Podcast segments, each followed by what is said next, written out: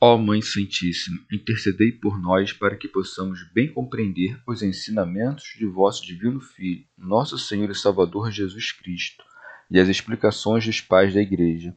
Ó Virgem Imaculada, ofereço-vos este trabalho e peço que abençoais aqueles que o ouvirem, e que seja para a maior honra e glória de Deus. Amém.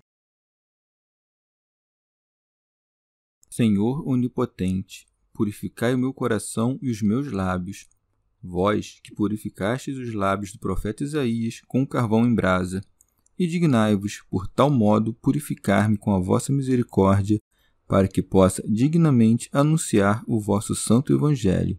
Por Jesus Cristo, nosso Senhor. Amém. Senhor, abençoai-me. Que o Senhor resida no meu coração e nos meus lábios, para que anuncie digna e convenientemente o seu Evangelho. Amém. Evangelho de Nosso Senhor Jesus Cristo, segundo São Marcos. Curas na região de Genezaré. Terminada a travessia, alcançaram terra em Genezaré e aportaram. Mal desceram do barco, os habitantes logo reconheceram, percorreram toda aquela região e começaram a transportar os doentes em seus leitos, onde quer que eles descobrissem que ele estava em todos os lugares onde entrava, nos povoados, nas cidades ou nos campos, colocavam os doentes nas praças, rogando que lhes permitisse ao menos tocar na orla de seu manto, e todos os que tocavam eram salvos. Comentários dos Pais da Igreja Comentário de São Tomás de Aquino em forma de glosa. Tendo o evangelista narrado o perigo que os discípulos suportaram ao navegar e de que maneira foram libertados, agora mostra onde chegaram navegando, ao dizer: Terminada a travessia, alcançaram terra em Genezaré e aportaram. Teofilacto Diócrida. Depois de um grande espaço de tempo, o Senhor atravessou para o lugar já mencionado, e por isso o evangelista acrescenta: Mal desceram do barco, os habitantes logo o reconheceram. São Beda.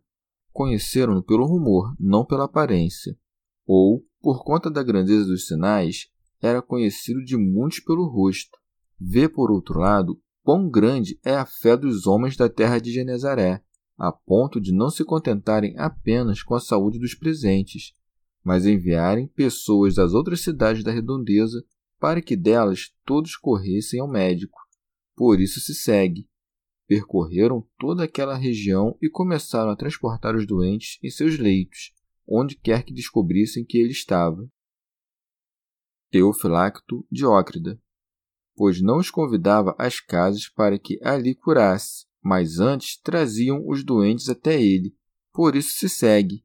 Em todos os lugares onde entravam, nos povoados, nas cidades ou nos campos, colocavam os doentes nas praças, rogando que lhes permitisse ao menos tocar na orla de seu manto.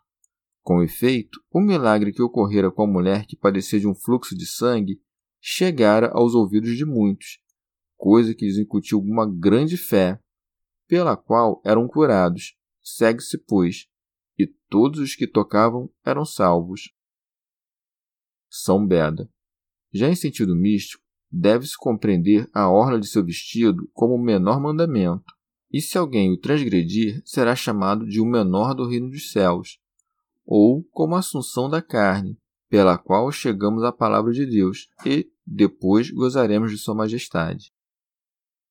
Pseudo Jerônimo.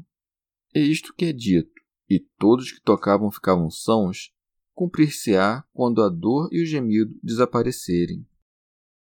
Chegamos ao fim de mais um dia de comentários da Catena Áurea. Muito obrigado por ficarem até aqui, que Nossa Senhora derrame suas graças sobre nós e até amanhã.